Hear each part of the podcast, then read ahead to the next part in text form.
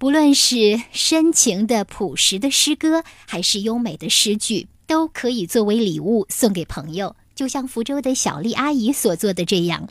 不知道在刚才听诗的过程中，上海的爱旅行的妮妮，你听出这个阿姨了吗？哈哈，原来这诗是她送给你的呀！哇，这真是一份特别棒的礼物。也希望未来你们可以一起去更多的地方旅行，去一起感受这个世界的美好。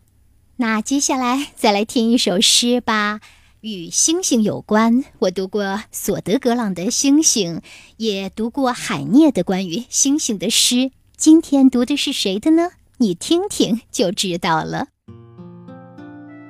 对星星的诺言，米斯特拉尔。星星睁着小眼睛。挂在黑丝绒上，亮晶晶。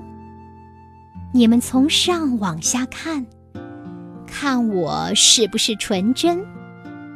星星睁着小眼睛，嵌在宁静的天空，闪闪亮。你们在高处说我可善良？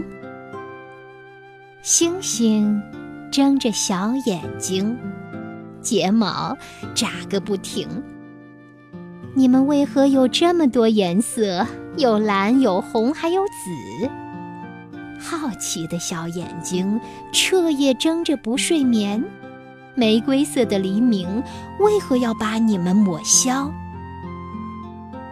星星的小眼睛洒下泪滴和露珠。你们在上面抖个不停。是不是因为寒冷？星星的小眼睛我向你们保证你们瞅着我我永远永远纯真。